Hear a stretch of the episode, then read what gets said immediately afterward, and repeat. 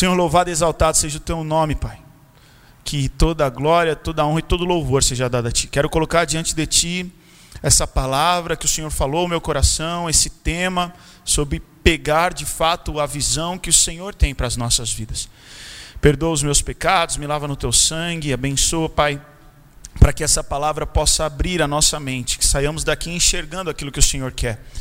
Aqueles que estão em casa, que o Senhor possa estar abençoando também e fazendo com que essa palavra frutifique em seus corações, em nome de Jesus. Amém. Amém. Abra a palavra de Deus em Lucas, capítulo 18, versículo a partir do 35. Quem achou diz amém. Caramba, você é muito rápido, velho. Quem não achou diz espera aí eu. Tem um espera aí eu ainda. Lucas, capítulo 18, a partir do versículo 35. Quando Jesus se aproximava de Jericó, havia um mendigo cego sentado à beira do caminho. Ao ouvir o barulho da multidão que passava, perguntou o que estava acontecendo. Disseram-lhe: Jesus de Nazaré estava passando por ali. Então começou a gritar: Jesus, filho de Davi, tenha misericórdia de mim. Os que estavam mais à frente repreendiam e ordenavam que se calasse. Mas ele gritava ainda mais alto: Filho de Davi, tenha misericórdia de mim. Então Jesus parou e ordenou que lhe trouxessem um homem. Quando ele se aproximou, Jesus lhe perguntou: O que você quer que eu te faça? E ele respondeu: Um cão guia. Não faz sentido, né? E ele respondeu: Senhor, eu quero ver. Respondeu o homem. E Jesus disse: Receba a visão. Sua fé o curou. No mesmo instante, o homem passou a enxergar e seguia Jesus louvando a Deus. E todos os que presenciaram isso também louvaram a Deus.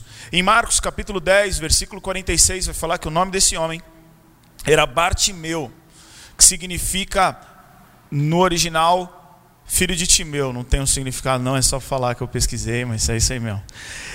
Cara, eu queria que a gente tentasse espiritualizar esse trecho em que Jesus fala receba visão. O contexto aqui está falando de uma cura física. Ele passou a enxergar de fato fisicamente. Mas essa cura ministrou uma mudança de mente na vida desse cego que passou a enxergar. E muitas vezes a gente esquece que a Bíblia sempre vai apontar para Jesus. E a gente esquece que a Bíblia sempre vai falar conosco. E esse contexto aqui eu quero que nós nos coloquemos no lugar de Bartimeu. Eu e você, nós somos esse Bartimeu. Eu não quero falar simplesmente da cura física que ele teve, mas eu quero falar sobre cosmovisão. Aí você fala, uau! Hein? Você chega amanhã e fala, mano, fui num culto, falou sobre cosmovisão. O nome é da hora, né, velho? Cosmovisão, pá, bagulho e tal. Nada mais é do que a forma como você enxerga a vida, a lente pela qual você enxerga a vida.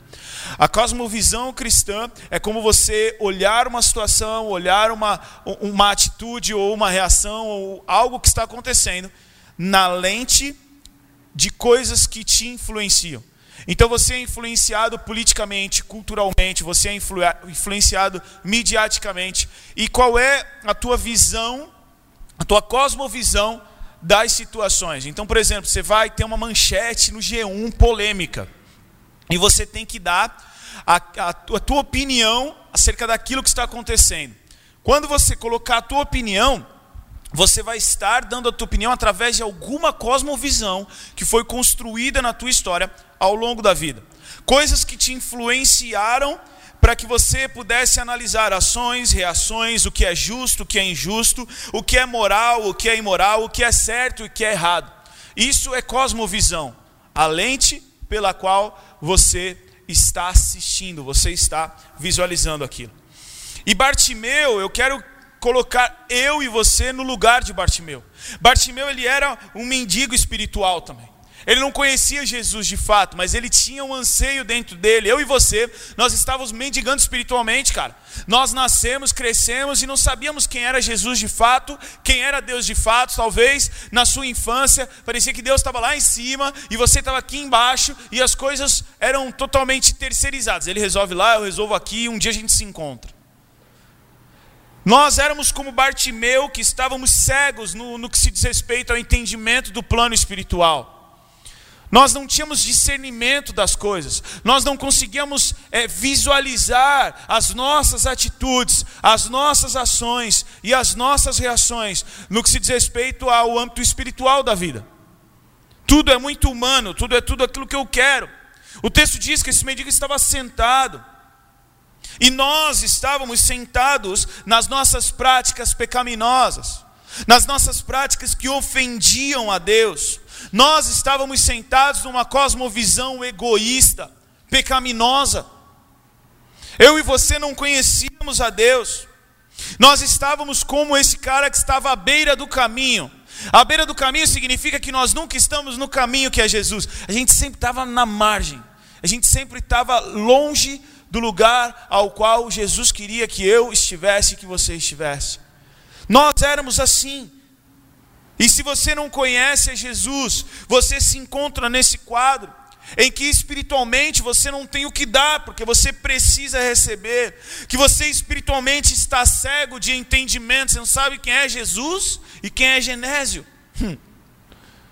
Espiritualmente falando, você está sentado em cima das tuas opiniões, em cima dos teus conceitos, e como diz o pastor Natalino, com todo respeito, olha onde você chegou com tudo isso. Bartimeu é como eu e você sem Jesus, à beira do caminho, pecadores, provocadores da ira de Deus, rebeldes, e não é que a gente às vezes peca, é que a gente peca o tempo inteiro. Nós somos merecedores da ira de Deus. Quem crê que é merecedor da ira de Deus, levanta a mão. Quem é pecador aqui, levanta a mão. Amém? Se você não levantou a mão, você está cego espiritualmente. Porque a Bíblia, a Bíblia diz que todos nós pecamos. Olha o que diz Isaías 64, 6. Estamos todos impuros por causa do nosso pecado. Quando mostramos nossos atos de justiça, não passam de trapos de imundícia. Como folhas das árvores, murchamos e caímos. E nossos pecados nos levam embora como o vento. Esse era o quadro antes de nós conhecermos a Jesus fracos, pecadores, dignos da ira de Deus. Quando nós falamos da ira de Deus, muitas vezes parece que a gente está falando de um Deus temperamental que um dia acorda de mau humor e fala: Vou tacar raio na cabeça de todo mundo porque eu já acordei bravinho. Não. Nós somos dignos da ira de Deus. Nós somos pecadores. Muitos dos nossos atos de justiça têm intenções erradas. Muitas vezes nós fazemos as coisas certas, mas o nosso coração está errado, está com uma intenção egoísta, com uma intenção de ter a recompensa, com a intenção de ter um reconhecimento. Quem já pecou assim, levanta a mão. Nós precisamos entender de fato quem nós somos. Nós precisamos entender que nós somos como Bartimeu, e mesmo assim o texto diz que Jesus se aproximou. Mesmo assim, Jesus se aproxima de mim, Jesus se aproximou de você. Em Romanos capítulo 5 diz assim, versículo 6. Quando estávamos completamente desamparados, Cristo veio na hora certa e morreu por nós, pecadores. É pouco provável que alguém morresse por um justo, embora talvez alguém se dispusesse a morrer por uma pessoa boa. Mas Deus nos prova seu grande amor ao enviar Cristo para morrer por nós quando ainda éramos pecadores. Uma vez que fomos declarados justos por seu sangue, certamente seremos salvos da ira de Deus por meio dele. Meu querido, só existe uma forma de você ser salvo da ira de Deus. Só existe uma forma da ira de Deus não cair sobre você. Só existe uma forma de quando você morrer, você não for para o inferno com todas as listas de seus pecados e delitos. Só uma forma. Reconhecendo que Jesus, na cruz do Calvário, morreu e ressuscitou para cancelar o escrito de dívida que era meu e teu. Nós somos dignos da ira de Deus. Mas a palavra de Deus nos revela que então Jesus morre o justo pelos injustos, para que eu e você pudéssemos ser religados a Deus. O nome disso é graça. O mesmo capítulo 5 de Romanos vai dizer no versículo 1: Portanto, uma vez que pela fé fomos declarados justos, temos paz com Deus por causa daquilo que Jesus Cristo, nosso Senhor, fez por nós. Foi por meio da fé que Cristo nos concedeu essa graça que agora desfrutamos com segurança e alegria, pois temos a esperança de participar da glória de Deus. Mesmo sendo pecadores, Jesus se aproxima. Mesmo não merecendo, Jesus insiste em nos abençoar, Jesus insiste em nos convencer dos nossos pecados, dos nossos delitos. O texto vai dizer que Jesus parou e ordenou: traga esse cara que está gritando. Cara, você já parou para pensar que Jesus parou por causa desse homem? Tem gente que diz que Deus tem um monte de coisa para resolver, não dá para escutar todas as orações. E esse texto está falando que ele parou por causa de um clamor, de um cara que estava à margem da sociedade. E no lugar de olhar para esse cara e falar: que pena desse cara, eu quero que você se enxergue. Porque você é esse cara, eu sou esse cara, nós somos esse, esse tipo de pessoa, carente, que precisa de algo para que a nossa vida seja transformada. A graça de Deus é Cristo se aproximando de nós, e a fé é a resposta que nós damos. Jesus disse então: receba a visão, a sua fé te curou. Ou seja, ele precisou reagir à graça, ele precisou reagir à aproximação de Cristo para com a sua vida. A fé dele transformou a forma dele de viver. Isso é cosmovisão. A fé Cristo se aproxima, os teus olhos foram abertos, você recebe uma nova lente para enxergar a vida, e quando você se vê diante de Cristo, você fala: Eu creio, eu quero ver. E então você passa a viver uma nova realidade. O texto diz que ele passou a enxergar. Nós passamos a discernir, nós passamos a entender, nós passamos a viver a plenitude com Deus. Quando? Quando nós depositamos a nossa fé em Cristo Jesus. Isso não é apenas um encontro, mas é um encontro que gera uma transformação de mente. É um encontro que gera uma nova cosmovisão.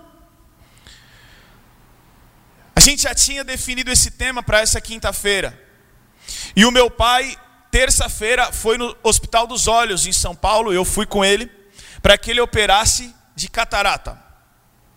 Catarata é quando o cristalino do olho começa a ficar, grosseiramente falando, embaçado. E você começa a ver de maneira embaçada, porque o cristalino, que é como se fosse uma lente dos nossos olhos, natural, ele, ela, ela começa a ficar esbranquiçada e a pessoa começa a perder a visão a tal ponto da catarata ser a principal causa de cegueira no mundo. E o tratamento é uma operação em que se tira esse cristalino e se coloca uma nova lente para que você possa enxergar de maneira perfeita. E é isso que Cristo quer fazer com você essa noite. O Senhor ele quer operar algo na tua mente essa noite, no teu coração essa noite. Ele quer que você mude a forma de enxergar a vida. Ele quer que você mude a maneira pela qual você se relaciona com Ele. Ele quer que você mude a, a maneira como você se relaciona com as pessoas. Mas isso é uma batalha também na nossa mente que tem que ser vencida pela fé, por quê? Porque já existe uma cosmovisão. Você já exerce, já, já, já foi exercida uma influência sobre a sua vida. Eu estou agora aqui pregando a palavra de Deus, e enquanto eu estou pregando, Satanás está tentando roubar essa mensagem de você.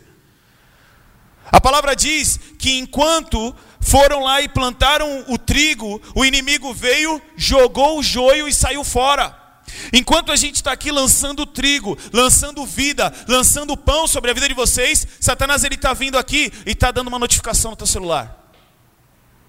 Satanás está vindo aqui e está pegando a pessoa que está do teu lado para conversar com você. Satanás está vindo aqui e quer tirar a tua atenção para você ficar olhando esse ar condicionado, hein? Meu Deus, hein? Podia estar tá ligado. Aí quando você vê, você perdeu. E às vezes você perdeu a frase, o trecho, aquilo que Deus ia trazer de revelação para a sua vida, de transformação para a sua vida. Por quê? Porque o inimigo ele não tem compromisso com você. Ele não precisa ficar aqui, até porque aquele não tem liberdade. Então o que, que ele faz? Joga seta, tira a tua atenção, te distrai, vem com um pensamento que não tem nada a ver. Aí você fica lá pensando, malandro, eu quase fechei aquele jogo hoje, né, velho? Por pouco, mano. Ah, não, mas será que vai ter uma coca em casa hoje, geladona? E a Maria, será que já tomou banho? Você fica viajando. E Deus está falando com você. Por quê? Porque Satanás ele quer que você continue com a tua cosmovisão egoísta. Satanás ele quer que você continue pensando como a Globo pensa, como a Malhação pensa, como o teu youtuber pensa. Ele quer que o teu sonho seja tomar um banho de Nutella e não fazer a vontade de Deus. Por isso que existe essa guerra. E quando eu falo Globo, pode ser qualquer outra emissora. Porque nenhuma delas vai passar realmente aquilo que Cristo quer para a sua vida como cosmovisão. Tá bom, Globo? Não precisa me cancelar. Deus ele quer gerar uma cosmovisão. E o que é legal é que a partir do momento que nós temos fé, Cristo mora em nós. E a palavra de Deus diz em 1 Coríntios capítulo 2, versículo 16: Quem conheceu a mente do Senhor para que possa instruí-lo? Nós, porém, temos a mente de Cristo. Olha que coisa louca. Nós aceitamos a Jesus, então nós temos a mente de Cristo. Nós precisamos ativar a mente de Cristo em nós. Nós precisamos estar sensíveis. Sabe quando você está num ambiente, eu vou para casa do meu pai, ele tem na sala um Wi-Fi, no quarto é outro. Então você vai na sala, é o Garrido 13. Aí você vai no quarto, no escritório da minha mãe, é o Garrido 2. Se você vai para o escritório e conecta no Garrido 2 depois vai para a sala, a conexão fica horrível. Porque o teu celular ainda está conectado com outro ambiente. Ei, você veio para Jesus, se conecta com Jesus, se desconecta das coisas antigas, isso só vai te atrasar, só vai prejudicar o teu download. Você precisa cortar a relação com, com a cosmovisão antiga e passar a viver uma nova cosmovisão. E eu quero deixar aqui algumas, alguns pontos, algumas coisas que caracterizam a nossa cosmovisão cristã. Primeira coisa, Cristo é o centro. Cristo é visto no centro. Se você tem uma cosmovisão cristã, o Espírito Santo de Deus vai sempre te inclinar a Cristo ser o centro da tua vida. Viver o cristianismo não é sobre gospelizar, se é que existe esse termo, os teus sonhos. Eu quero ter um carro. Aí eu aceito a Jesus. Aí o que, que o cara faz? Deixa o sonho dele gospel. Eu quero ter um carro para a glória de Deus. O cara queria ser bilionário. Eu quero ser bilionário para a glória de Deus. Não que não dê para ser bilionário para a glória de Deus. Não que não dê para ter um carro para a glória de Deus. Não é essa a questão. O que eu quero dizer é que Cristo deve ser o centro do teu sonho. Nós queremos e somos movidos por resultado apenas, e não por experiência com Deus. A palavra de Deus diz para Josué: Não te deixarei, o próprio Deus falando: Não te deixarei, não te desampararei. Desampararei, provisão, deixarei, presença. Mas se a gente fizesse uma enquete e perguntasse: você não quer só que Deus provenha na sua vida sem a presença? Tem gente que ia falar: tá bom, eu não vou ter a presença, mas vou ter a provisão? Suficiente, tudo bem, não vai faltar nada. Será que Jesus pode passar o dia do teu lado? O tempo inteiro? Jesus pode passar o dia do teu lado? Quando você vai para a escola, quando você sai com uma pessoa, quando você está na internet, quando você vai tomar banho. Jesus ele pode andar do teu lado todo dia? Pode não? Só tem uma notícia para falar para ti. Ele está do teu lado. Ele está vendo tudo. Uma vez eu fui orar e o cara estava numa biqueira de droga. E aí ele falou: "Eu não vou orar não, velho, que eu estou na loja aqui". Eu falei: "Mas Deus já está aqui, eu não vou contar nada para ele. Nós só vamos falar com ele. Ele já está aqui, ele está vendo que tu está aí. Nós só vamos falar com ele". Cristo deve ser o centro da nossa vida, o centro dos nossos sonhos, o centro do nosso querer. Eu não estou aqui falando que ah, é fácil. Não, nós somos egoístas. Faz uma oração sem pedir. Começa só a agradecer a Deus. Quando você vê, você já está pedindo. Senhor abençoa. Às vezes você não sabe nem o que tu vai pedir. Mas tu já mete o Senhor abençoa. Aí depois tu fica pensando, abençoa o quê? O que eu estou precisando? Já aconteceu isso com você ou só comigo? É ou não é? Por quê? Porque a gente tem essa necessidade. Cristo deve ser o centro. A palavra de Deus diz que ele morreu por todos, para que os que vivem não vivam mais para si mesmos, mas vivam por alguém que morreu e ressuscitou. Você já viu aquelas paradas de um cara que sofre um acidente de trânsito no meio do matagal, e aí uma pessoa passa, ouve um grito e salva a vida dele. Aí o cara fica internado 300 anos, aí quando ele sai, ele vai no ratinho, aí o ratinho faz um encontro dele com o tiozinho da pipoca que ouviu o grito dele, salvou a vida dele. Aí ele vai lá, abraça o cara, pô, muito obrigado e tal, não compra nem a pipoca do cara. Abraça o cara, tchau, tchau. Vem, você estava morto. Jesus se aproximou, Jesus mudou a sua vida. O mínimo é nós vivermos por gratidão a esse Deus. Você já ganhou o presente de alguém e ganhar esse presente mudou o teu conceito com essa pessoa? Não necessariamente pelo presente, mas pela, pela posição da pessoa te abençoar. Você fala, caramba, o cara gosta de mim, velho. Aí você fala, pô, e aí, beleza? Você começa a cumprimentar diferente. Velho, Jesus se deu por você. Ele não te deu um iPhone. Ele não te deu 64 GB de internet. Ele se deu por você. Ele é o centro. Segunda coisa de cosmovisão, visão de filho. Visão de filho. A cosmovisão cristã é nós não merecendo, não sendo, passamos a ser filhos de Deus. E aí nós precisamos ter uma visão de filho. O pai do filho pródigo, ele tinha dois filhos, e nenhum dos dois tinha uma visão de filho. Porque o primeiro, quando cai, numa terra distante, depois de gastar o dinheiro, ele diz: Eu vou voltar para casa do meu pai para ser servo. Quer dizer, ele já está com a mente de servo. Em compensação, o, irmão, o outro irmão que estava lá na casa do pai, quando vê o pai fazendo festa porque o irmão voltou, ele fala: Poxa, eu trabalho que nem um servo e nunca fez um churrasco para mim. Ele não, eles não tinham a mentalidade de filho e não usufruíram daquilo que Jesus podia ofertar ao Pai, podia ofertar para eles no caso. Por quê? Porque eles estavam com visão de servo. Você é filho. E porque eu tenho uma visão de filho, a cosmovisão passa a entrar em mim. Por quê? Porque é impossível você ter uma cosmovisão cristã sem você nascer de novo. Você precisa nascer de novo. Eu vou nascer de novo a partir do momento que eu entrego a minha vida a Jesus, que eu confesso os meus pecados, o Espírito Santo passa a habitar em mim, então eu me torno filho de Deus, o Espírito Santo de Deus testifica no meu espírito que eu sou filho. E aí sim, a gente começa a ter o DNA do Pai, velho. Aí você entende que você tem que fazer pelas pessoas o que Jesus fez por você que você tem que fazer pelas pessoas o que o pai fez por você. Aí você começa a entender que o teu pai faz daquele jeito e quanto menos você percebe, você está imitando o teu pai. Quando menos você percebe, você está tomando uma atitude que o teu pai toma. Por quê? Porque você entrou nessa cosmovisão, você entrou nesse lugar de, de, de filho que imita, que admira. O grande problema é que a nossa visão de filho hoje é deturpada. A nossa visão de filho é uma mãe e um pai em casa, ou um dos dois, fazendo tudo por você. Irmão, você acorda com Todd, você não lava uma roupa, você não arruma uma cama, você não dá um real em casa, você manda na televisão, velho. Em dia de jogo, teu pai tem que ir pro quarto porque tu quer assistir outra coisa. É uma geração doente emocionalmente. Por quê? Porque os nossos pais foram aqueles que falaram: quando eu for pai, eu não vou fazer isso. Eu vou ser amigo do meu filho. Aí nós temos essa geração estragada, que não sabe ouvir não. E que eu já vi moleque brigando com a mãe porque a comida tá ruim. Ai.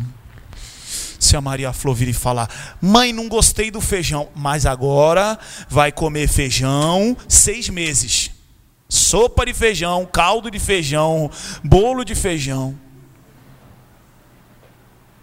Reclama porque acabou a coca.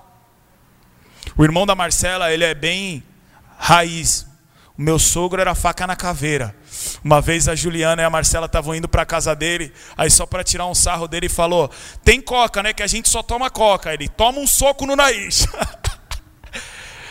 a nossa geração acha que pai serve filho. E a Bíblia não mostra isso. A Bíblia fala que o filho era mais gente para trabalhar na roça, fi. O filho era mais gente para quando tivesse confusão e guerra, aquela família estava protegida porque tinha um monte de filho. Filho servia ao pai. Ou quando chegou o cara para ungir Davi, ele estava comendo danoninho jogando Fortnite. Ele estava onde? cuidando das ovelhas, trabalhando. Mas a nossa geração não. Nossa geração reclama que acabou o da net. A gente precisa ter a visão real de filho. Tudo é para ele. Tudo é para a glória do Pai. O desejo do Pai é que o filho o alegre, é que o filho o honre. Terceira coisa, nós precisamos ter na cosmovisão uma visão de eterno devedor.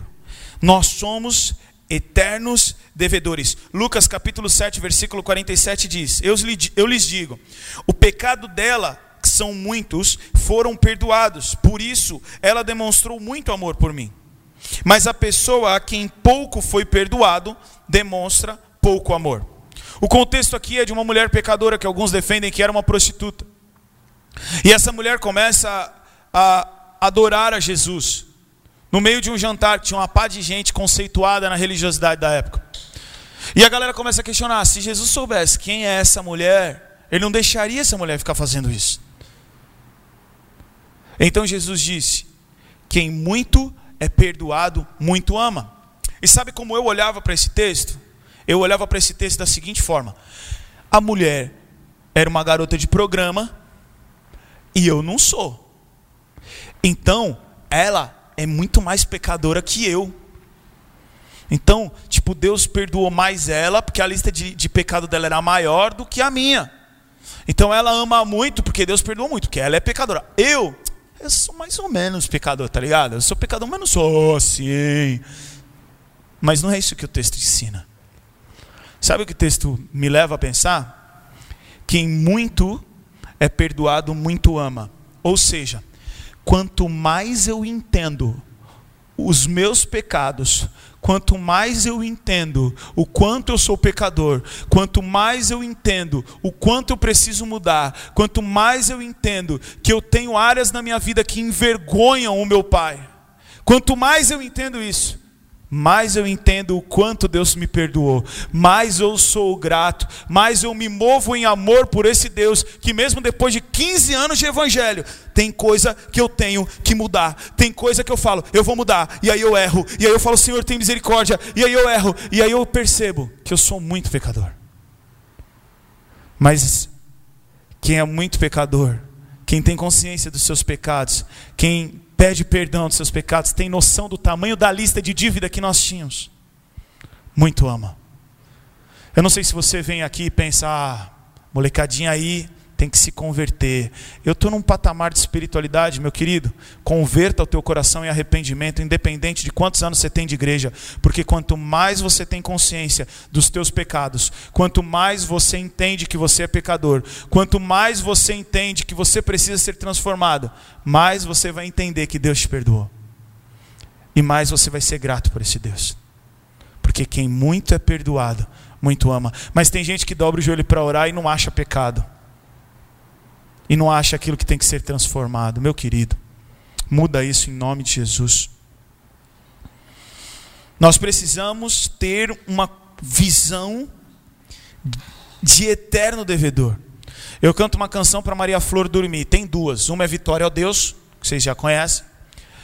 E a outra é um corinho da harpa, que quem tem mais de 80 vai cantar comigo. o comecinho, como é que começa a música? A minha alma estava longe do caminho do céu. Eu era pobre, desprezível, pecador, mas Jesus transformou minhas trevas em luz quando ele estendeu a sua mão para mim. Quando Jesus estendeu a sua mão,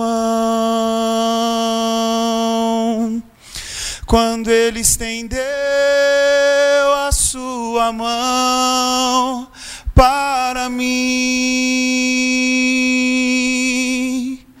Eu era pobre, perdido, sem Deus, sem Jesus, quando Ele estendeu a sua mão para mim. E como é que você não vai viver apaixonado por esse Jesus, velho? Olha da onde Deus te tirou. Eu estava lendo o livro de Deuteronômio quando Moisés começa a trazer à memória todos os milagres que ele fez para o povo. E eu escrevi na minha Bíblia do lado. Algo que o pastor falou para a gente num retiro de adolescentes, depois num retiro de jovens. A gente não tem o direito de voltar atrás. Olha o que Deus fez. E eu me lembro que no retiro ele começou a levantar alguns jovens. Quem estava nesse retiro aí? Quem tem mais de 80? Eu, Cecel.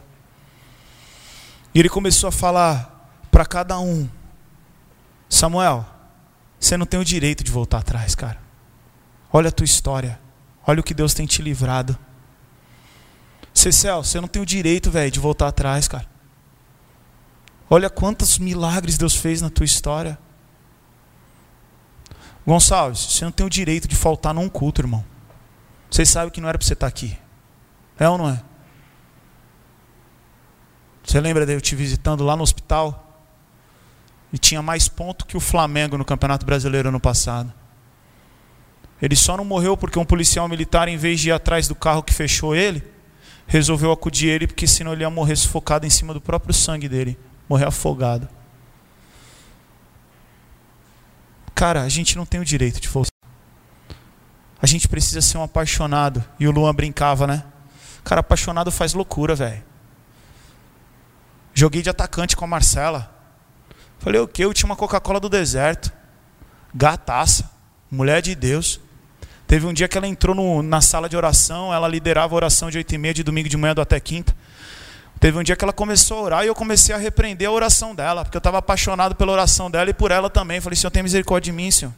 Ela está orando ali, que Isaías diz, e eu já estou dizendo um monte de coisa aqui, Senhor, tem misericórdia de mim. Aí, quando eu vi que o negócio estava estreito, eu falei, maluco, vou tomar atitude, eu vou chutar no gol. Mandei uma flor para ela no Dia Internacional da Mulher. E outra, não assinei. Falei, se tiver outro na jogada, ela vai dar o bote errado, né? Se só tem eu, ela vai me ligar. Vamos ver se eu estou na pista. Aí mandei a flor e fiquei quietinho. Aí deu nove e meia da manhã, tocou meu telefone. Eu falei, glória a Deus. Estamos jogando sozinho, moleque. Vamos pro abraço. O que, que você tem feito de loucura por esse Jesus? A gente riu do Natan aqui. Porque ele entrou no Uber e pregou Jesus. O que, você faz por Jesus, velho? Qual é a loucura que você faz? Quarto ponto de cosmovisão a visão tem que ser a dele e não a minha. Hum. Eu penso diferente. Eu não sou tão radical. Sabe o que significa a palavra radical? A origem da palavra radical significa enraizado. Às vezes as pessoas querem me ofender e falar, o Ada é meio radical. Eu falo, glória a Deus, porque a Bíblia fala, nele enraizados. né? Então eu estou alcançando o alvo. A partir do momento que nós entramos na cosmovisão cristã, a cosmovisão é dele, a forma de pensar é dele, a forma de enxergar é dele. Não é mais sobre cortar a árvore para os outros não ver, é sobre arrancar a raiz. Não é mais sobre a lógica humana, porque na lógica humana não tem cabimento um carpinteiro aconselhar um pescador experiente aonde ele tem que ir pescar. Jesus era um carpinteiro, velho. E ele vira para Pedro e fala: Pedro, aí não, vai mais fundo. Isso. Vai, aê, deu, joga a rede. Imagina, ô Pedro, quem é esse cara? é o carpinteiro, faz móveis. Não tem lógica. Eu vou para a Lagoa Maria Flor, porque agora não é mais Lagoa da Saudade. Eu já estou mais lá que a Saudade. Então agora é Lagoa Maria Flor. Quando eu vou na Lagoa da, da Saudade lá no morro, tem uns caras que pesca lá. E aí eu cheguei, chegou às vezes, depende do horário da Maria, às vezes sete horas da manhã, tá eu, o sol e o pescador. E aí Olhei, falei, mano, você tenta pescar com o que aqui? O que, que você usa de isca? Ele, salsicha. Falei, mano, lá tem muita tilápia. Eu falei, mano, falei, cara, eu acho que tilápia não come salsicha. O que come salsicha é traíra, que é um outro peixe, que é feio pra caramba e ninguém gosta de pegar porque não é tão gostoso. Falei, então, tipo, tu já tentou usar peixinho menor, uma isca viva, alguma coisa? Aí o cara ficava, já tentei. Eu falei, então, porque eu fui uma vez pescar no lago de, de um voo de um amigo meu, e quando chegou lá, ele deu uma salsicha, a gente só estava pegando traíra. Aí eu peguei uns peixinhos menor, coloquei na isca e comecei a pegar tilápia. Ele, eu já tentei. Tudo que eu falava, ele rejeitava. E aí eu fiquei pensando, pode crer, né? Um professor de educação física dando dica pro velhinho que pesca todo dia aqui. Ou melhor, que tenta pescar todo dia aqui, que eu nunca vi ele tirar um peixe de lá. Peixe eu já vi, mas eu nunca vi ele. Joga aqui, os peixes estão lá.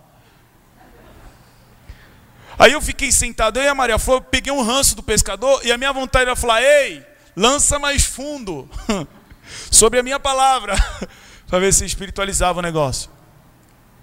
Não é sobre lógica humana, é sobre nós estarmos segundo a vontade de Deus. Não é sobre agradar aos homens, mas é sobre agradar a Deus, meu querido. Uma pessoa me procurou e falou: ah, a gente serve a Deus e às vezes parece que eu estou à frente e que tem pessoas que não gostam de mim. E eu falei: seja bem-vindo. Paulo, quando chega em Éfeso, as pessoas se convertem. Como é que ficou o clima? Da hora, uma bênção, velho. Vários converteu. Mas depois os caras querem matar Paulo. E a vida de quem está servindo a Jesus é isso.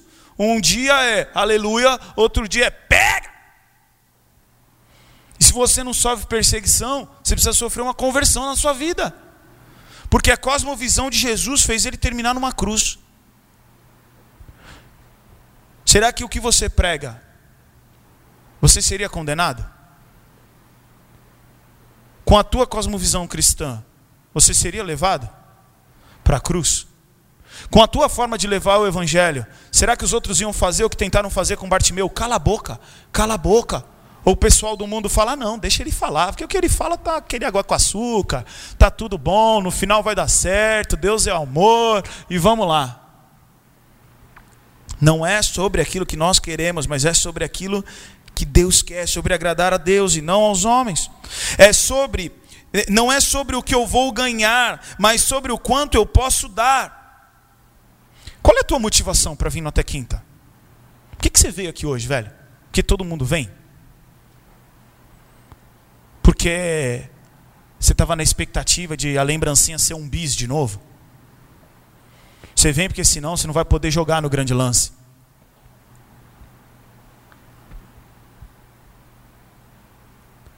Tem gente que precisa de evento, um congresso, um show. O maior evento que tinha que acontecer já aconteceu. O Filho de Deus veio para a terra e morreu na cruz, no teu lugar. Que evento maior você precisa? A gente coloca o banner, põe óculos, né? E pai, meu querido, o que vai te mudar é a palavra, o que vai transformar a tua vida é a palavra, o que vai fazer você viver uma vida plena é Jesus e o Espírito Santo morando dentro de você. Isso aqui, ó, é só para os outros não falar que os filhos da treva estão sendo mais esperi que os filhos da luz. Então a gente se organiza, a gente faz. Mas antes, a gente procurava isso no mundo, agora a gente quer Jesus. O que vai mudar você é a palavra, é você chegar, acordar amanhã e ler a Bíblia, meu querido. Não é sobre enxergar uma vez, é sobre continuar enxergando.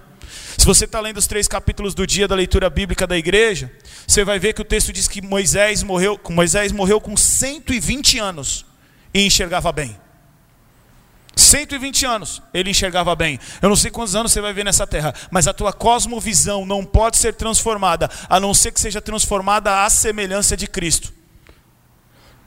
Você tem que continuar pegando a visão de Deus, pegando a visão do Evangelho, pegando a visão do que é certo e que é errado. Cuidado com o teu namoro. Cuidado quando vocês ficam sozinhos. Não vai achando que o sexo é só quando engravida. Porque as preliminar também é pecado. E você pode fazer o que quiser com essa informação: converter ou achar que é besteira. Você precisa mudar, e eu preciso mudar a nossa cosmovisão, a nossa forma de enxergar. E por último, a cosmovisão cristã é uma cosmovisão de quem é satisfeito, velho.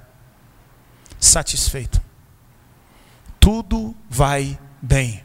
Ada, mas eu estou passando por perrengue, mas eu respeito os processos do Senhor e o melhor de Deus está por vir. Ada, mas eu estou passando por luta, mas eu tenho o Senhor e Ele é o meu pastor e nada me falta. Ada, mas eu queria ter um negócio que eu não tenho. Então, se você pede e não recebe, é porque pede mal. Mantenha a tua fé, fica firme no Senhor, pois Ele tem o melhor para você.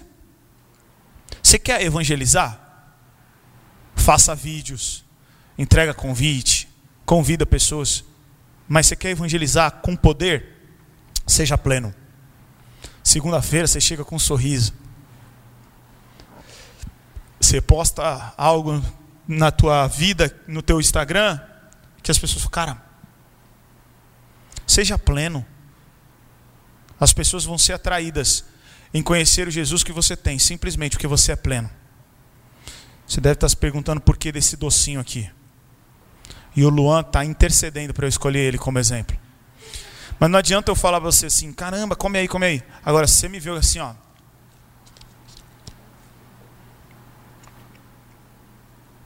Palhaçada, velho. Ó, o Luan tá até babando aqui, ó. Hum. Delícia demais. Isso aqui é de Nutella, velho. Hum. Vocês já estão pensando, ah, dá para mim, dá para mim. Você tem Jesus? Você experimentou esse Jesus? As, as, pessoas precisam ver essa satisfação na tua vida. As pessoas precisam enxergar a plenitude de vida que você vive. E elas vão querer saber qual é o Deus que você serve. Feche os teus olhos.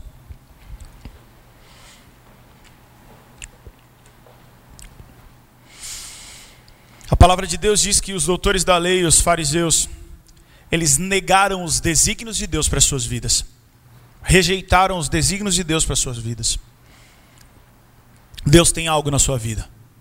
Deus quer que você saia daqui enxergando. Deus quer que você saia daqui vendo as coisas diferentes. Mas Ele não faz isso à força. Ele quer mudar a tua história. Eu queria que todo mundo ficasse de pé, porque eu quero fazer um desafio diferente hoje. Fica de pé no seu lugar. Fica de pé, Cauãzinho. Feche os teus olhos. E se você quer enxergar, ou a primeira vez, ou você quer enxergar novamente, que faz um tempo que você não enxerga, porque a palavra de Deus diz que Satanás cegou o, o entendimento dessa geração, para que não entenda do Evangelho. Então talvez você não conhecia o Evangelho, ou talvez você já conheceu, mas o diabo está te cegando, uma catarata, está embaçando. Eu pus esse óculos aqui para pregar sobre visão hoje, coloquei a máscara, entrei no elevador e embaçou. Isso, talvez você esteja vendo assim espiritualmente. O João contava um testemunho de 11 anos de miopia grave. 34 anos de miopia, quantos pontos? 11 graus. Era 60 km de vidro pro óculos dele. E tá usando quanto de grau hoje? Zero de grau. Faz um ano. E Deus usou, Deus usou a ciência, Deus usou a coragem, Deus usou. E ele está aí, sem óculos. E de vez em quando você vai pegar ele arrumando óculos. Agora não mais. É isso que Jesus quer fazer na sua vida. Eu não sei quantos anos você está sem enxergar o Evangelho, meu querido. Mas Deus quer transformar a visão de filho. Deus quer transformar. Jesus é o centro. Deus quer transformar. E se você quer receber essa cosmovisão, nós estamos de pé num sinal de eu estou bem. E se você quer receber essa cosmovisão, quer ser renovado nessa visão, eu quero que você se prostre. Eu quero que você sente no teu lugar. Eu quero que você sente, porque quando a gente senta, a gente confia na cadeira. E o ato de sentar vai simbolizar você confiando em Deus. Deus, olha, eu até agora estou de pé fazendo tudo de acordo com o que eu quero, mas eu não quero mais isso, eu quero me prostrar. Se Deus falou com você, senta no seu lugar. Se Deus te desafiou a enxergar algo novo, a renovar a tua visão, senta no teu lugar falando: Senhor, eu recebo esse renovo. Eu recebo algo da parte de Deus. Senhor, nós estamos prostrados diante de Ti, pedindo essa renovação, para que enxerguemos com os Teus olhos, falemos com a Tua boca, perdoa os nossos pecados e muda a nossa história. Muda a nossa vida, nós precisamos, nós somos carentes de Ti. Perdoa, Pai, e que possamos enxergar como o Senhor enxerga, em nome de Jesus. Amém. Todos podem sentar. Deus vai fazer algo na tua vida, meu querido. Permaneça firme. Não é sobre apenas enxergar, mas continuar enxergando. Amém?